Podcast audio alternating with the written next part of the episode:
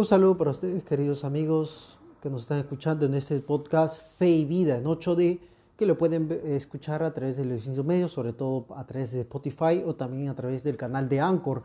Les saluda el padre Luis Miguel, sacerdote de la Arquidiócesis de Lima, de esta ciudad, capital del Perú, eh, que se dedica al servicio ¿no? de la parroquia Santa Beatriz. En este caso tengo el servicio el párroco. Para todos ustedes, simplemente el padre Luis Miguel, sin más, ¿no? Y bueno, eh, ya verán el título del podcast que colocamos siempre al inicio el título y que nos hace la idea, pero siempre es bueno saber la motivación por la cual eh, vamos a realizar este podcast, este diálogo que vamos elaborándolo en el camino y que a veces pues va sacando muchas ideas muy bonitas. Estamos en el mes de septiembre, de hecho estoy haciendo este podcast en los primeros días de septiembre y seguro alguno lo va a escuchar o en la mitad del mes o al final. Y el mes de septiembre siempre caracterizado por el mes de la Biblia, ¿no? Hoy día estaba en la casa de una feligresa visitándola como parte de esta labor pastoral, ¿no? Y decía, he pedido que hablen de la Biblia. Y es verdad, ¿no? Y cuando se hablan de la Biblia, uy, parece que estuviéramos un poco como que medio incómodos, ¿no? Porque parece que los de la Biblia fueran nuestros vecinos al costado. Y digo literalmente vecinos al costado porque mi parroquia es Santa Beatriz, que se encuentra en medio de una plaza, en la zona más bonita del Lince, porque Lince es un distrito precioso, a, pasando una cuadra, ¿no? cruzando la posta, para los que viven en la zona del Lince, se dan cuenta que es una iglesia evangélica. Entonces diría, eso parece de la Biblia más vinculado con los vecinos del frente o del costado que con nosotros los que vivimos acá en el medio de la plaza. Y no es así, querido hermano, querida hermana que me estás escuchando, querido amigo. La Biblia es para todos, ¿no? Y la Sagrada Escritura es parte de la vida integral del cristiano. El magisterio, la enseñanza de la iglesia, ha asumido siempre como parte importante la Sagrada Escritura. De hecho, tú cuando vas los domingos a misa, o cuando vas un día a semana a misa, o ahora que estás de forma virtual, no es posible hablar la Santa Misa sin hablar de lo que es la Sagrada, Escritura o la Biblia, como también le llamamos, ¿no? Y por eso genera mucho interés en las preguntas o interrogantes acerca de cómo interpretar la Sagrada Escritura. Bueno, hoy día quiero hablar a grandes rasgos acerca de la Sagrada Escritura. No voy a hablar qué es la Biblia, cuántos libros son, eso podría ser en otro episodio. Simplemente quiero detenerme en una frasecita, en una frasecita que tiene uno de los documentos más importantes que aborda sobre la Sagrada Escritura y la inspiración de ella en los últimos 60 años. Me refiero al Concilio Vaticano II y más en concreto para aquellos que han escuchado una vez la Dei Verbum. Voy a deletrearlo. Dei Verbum. Padre, ¿qué significa Dei Verbum? Es un documento ¿no? que nació en el entorno del concilio como parte de, de las elaboraciones, de las preguntas, de todo ese eh, juntar esas cosas para que luego saque como producto, vamos a poner como un producto final, ¿no? Un documento que fue muy iluminador. Dei verbum significa literalmente palabra de Dios. Verbum en latín es palabra, Dei es de Dios. En este caso está declinado en una terminología que se llama en el genitivo de Dios, entonces palabra de Dios, ¿no? Es el documento que habla sobre la palabra de Dios. Ahora, ciertamente en su primera parte este de este documento no habla directamente de la Biblia, sino habla de la revelación. Y la revelación de Dios que se da a los hombres y concretamente dentro de esa revelación se habla de la palabra de Dios. Yo quiero detenerme en uno de los últimos numerales de este documento, solo una pizca nada más para que se den cuenta y podría ser muy largo este podcast, pero creo que no va a salir tan largo como quizás otro episodio. Saldrá un poquito más corto. Vamos a ver cómo sale, ¿no? No digo que tira para largo este podcast. Me refiero al número numeral 21 de este documento de la de Verbo, que pertenece al capítulo sexto. Si alguna vez tienen la oportunidad de abrir el documento, ya sea de forma física o a través del internet, sea una laptop, una tablet o su propio celular, pueden ir al capítulo sexto que dice como título La Sagrada Escritura en la vida de la iglesia. Y el primer eh, numeral, aquí se llama numeral 21, dice La iglesia venera la Sagrada Escritura. Y es que nuestro tema de hoy día es hablar la iglesia y la Sagrada Escritura. ¿Qué relación tiene la iglesia y la Sagrada Escritura? ¿Cuánta incidencia tiene la Sagrada Escritura en la vida de la iglesia? Ese es el título, ¿no? Hablemos de Biblia, vamos a poner así. ¿Qué relación tiene la iglesia con la escritura?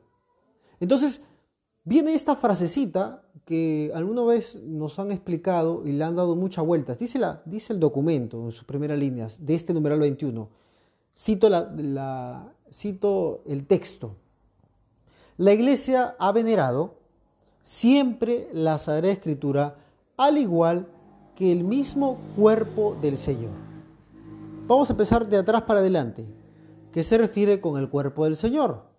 Se refiere a la Sagrada Eucaristía, a la que nosotros vivimos todos los domingos o todos los días los sacerdotes, o en este caso de forma virtual, ¿no? recibimos el cuerpo del Señor, la celebración litúrgica de la Santa Misa. Y por supuesto, hacia atrás la Sagrada Escritura y la Iglesia. Pero habla de una palabra, no es una palabra mágica, pero es una palabra muy interesante. La Iglesia venera.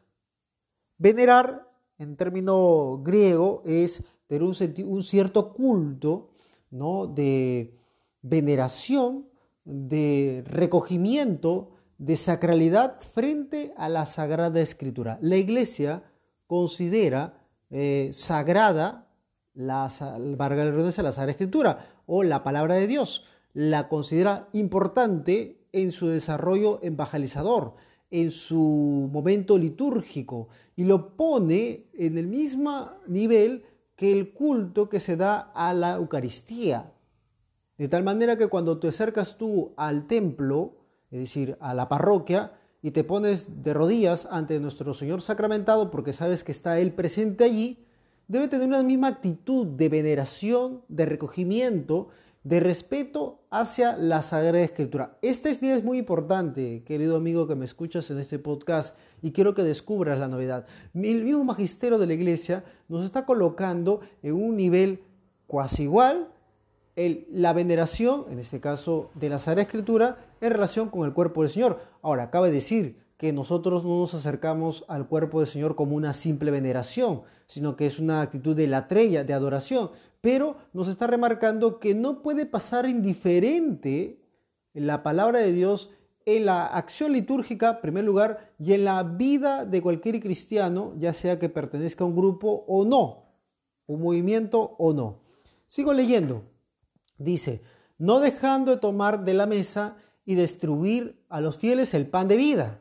Es decir, así como la iglesia no deja de dispensar, alimentar a sus hijos, niños, jóvenes, adultos, ancianos respecto de la comunión eucarística, realidad que en estos, ah, estos meses lo hemos tenido eh, ausente por la pandemia que nos ha tocado vivir. Estamos en un largo ayuno eucarístico, en un largo éxodo que ya pronto acabará, ya pronto acabará, abriendo la paréntesis, por supuesto, ¿no?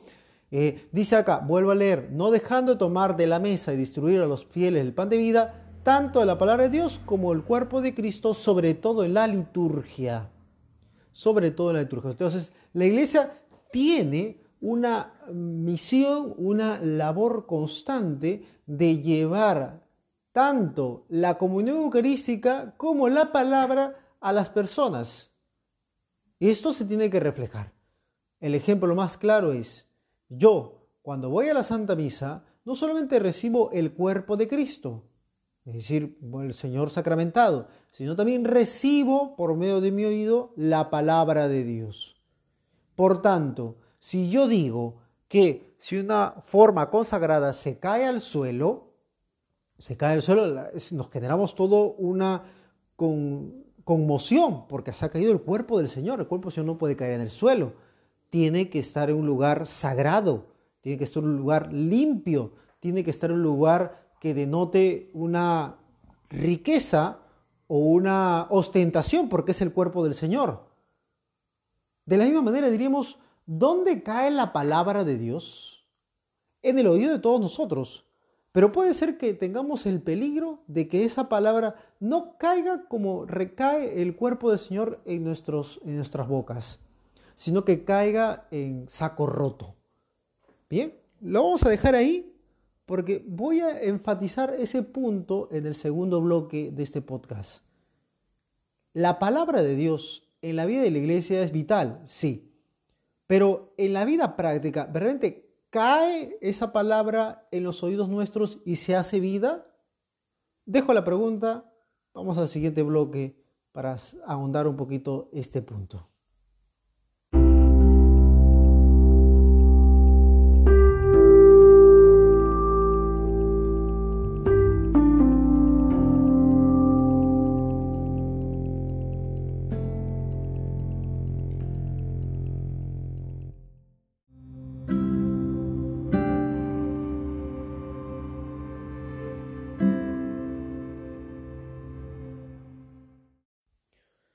Bien, queridos amigos, volvemos a nuestro podcast. Estamos en este segundo bloque. Lo he querido dividir en dos bloques justamente para darle un cierto uh, tranquilidad ¿no? a este podcast. No es en ningún momento llamada atención, simplemente es una reflexión que quiero compartir con ustedes. Retomamos la pregunta del anterior bloque.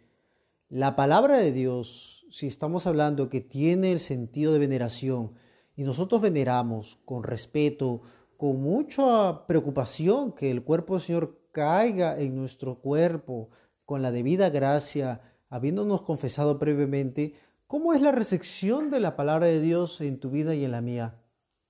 Voy a decir algo muy concreto, una acción litúrgica o una especie de defecto litúrgico que llevamos constantemente. Empieza la misa de 8 de la mañana, de 12 del mediodía, de 6 o 7 de la noche, en la parroquia que te encuentres, sea en Santa Beatriz o en otra. La tentación constante es, he llegado tarde, pero da igual si llego al momento de que lea el lector o no las lecturas.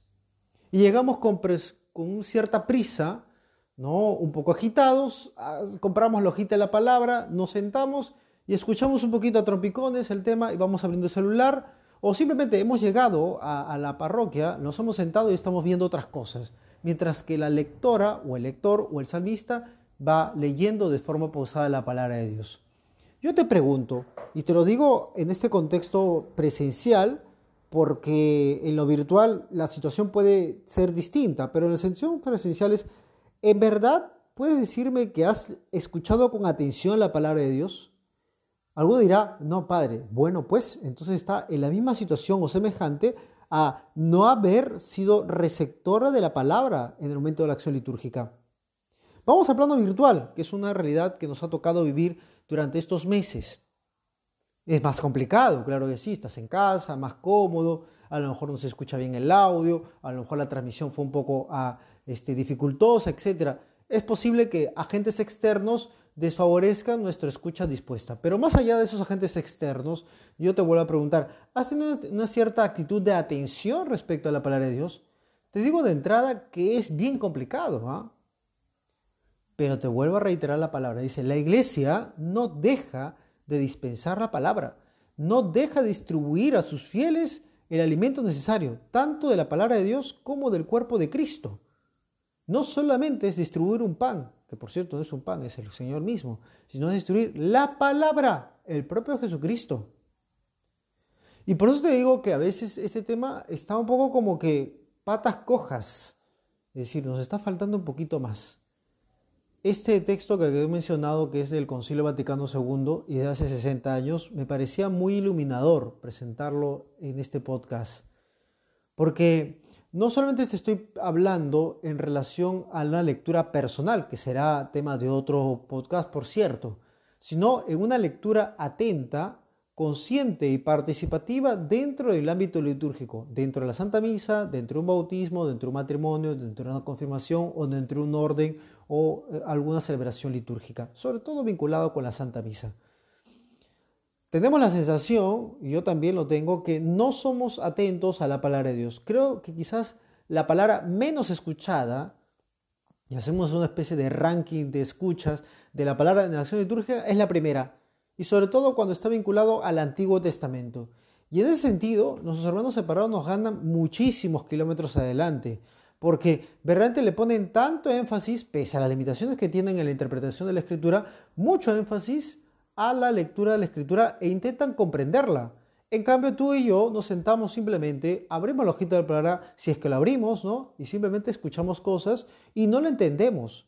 Alguno dirá, padre, pero no nos, no nos enseñan en la parroquia. Es verdad, eso es otra deficiencia de nuestra catequesis. Que el catequista, que la gente pastoral, que el sacerdote, que el diácono, cuando sale en la homilía, solo predica del Evangelio, nada más, porque el Evangelio es más fácil, porque es una parábola, porque parece que lo han explicado así, y es una cadena que vamos jalando, de tal manera que no se aborda la Sagrada Escritura.